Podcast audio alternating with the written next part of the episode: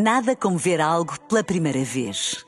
Porque às vezes, quando vemos e revemos, esquecemos-nos de como é bom descobrir o que é novo. Agora imagine que viu o mundo sempre como se fosse a primeira vez. Zais. Veja como se fosse a primeira vez. Um dia na história com Carlos Bastos. Mr. Gorbachev, tear down this wall. I have a dream. Aqui, posto de comando do movimento das Forças Armadas. Sim, é, é, é, é fazer a conta. Houston, we have a problem. Yes, we can. And now for something completely different. A 28 de novembro de 1878 terminou o julgamento mais famoso da história da arte. Ficou para a história como o caso Whistler versus Ruskin. Já falamos da sentença, mas primeiro vamos aos factos.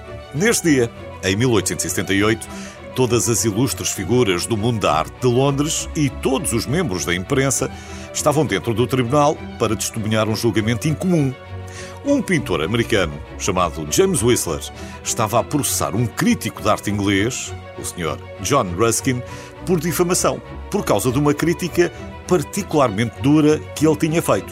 Ruskin foi o principal crítico de arte inglês durante a era vitoriana e foi uma autoridade neste mercado que crescia a olhos vistos nessa altura é que, com a Revolução Industrial, a classe média ficou mais rica e começou a comprar mais arte, ao mesmo tempo que também se estava a desenvolver um estilo exclusivamente britânico. Portanto, as opiniões do Sr. Ruskin eram quase sagradas. Whistler, por seu lado, era americano e foi para Londres na década de 1860, onde rapidamente se tornou uma figura central do movimento estético britânico. Um movimento que defendia a arte pela arte. Dito de uma forma simples, o que interessava eram as tonalidades ou as cores, ou que as pinceladas fossem expressivas.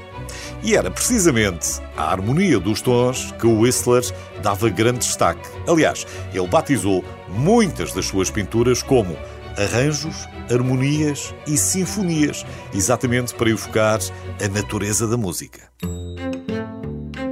Outra coisa curiosa, Whistler assinava as suas peças com uma borboleta estilizada com um ferrão na cauda, um símbolo que refletia a sua personalidade, charmosa, mas combativa.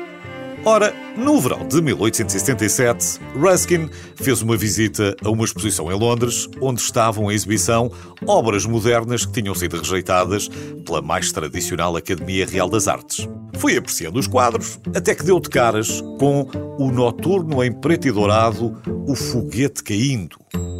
E não gostou. Na altura escreveu: Já vi muita imprudência, mas nunca esperei ver um Janota pedir 200 guinéus por mandar uma lata de tinta à cara do público. 200 guinéus era de facto uma quantia significativa na altura.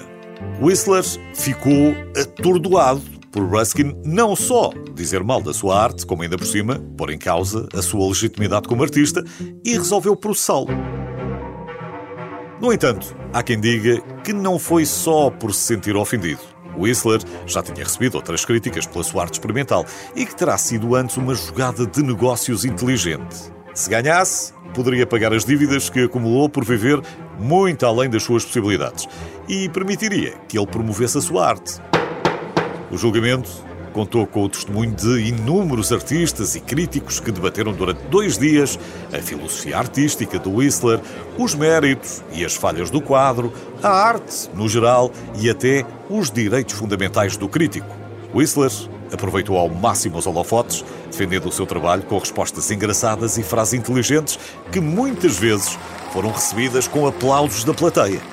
Por exemplo, a defesa perguntou-lhe quanto tempo é que demorou a pintar aquele quadro. E Whistler disse dois dias. Então, e dois dias de trabalho valem 200 guinéus? Não, respondeu o pintor. Eu peço esse dinheiro pelo conhecimento que adquiri ao longo de uma vida inteira de trabalho. Whistler acabou por ganhar o caso, mas na verdade nenhum dos lados ganhou. O artista pediu mil libras, além das custas judiciais, e recebeu apenas um cêntimo. Um cêntimo. Falido, vendeu a sua luxuosa casa em Londres e partiu para Veneza.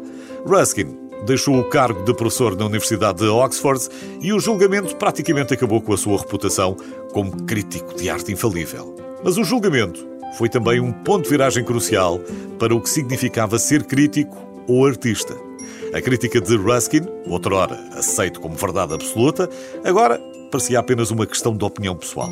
E as jogadas da Whistler fizeram dele um novo tipo de artista. Um artista que, para além de pintar, compreendeu o poder de ser uma personalidade pública ou, se preferir, uma marca, como fizeram depois dele muitos outros. Em suma, se Whistler nos visitasse hoje, ficaria encantado por saber que o julgamento, o seu julgamento, se tornaria infame na história da arte.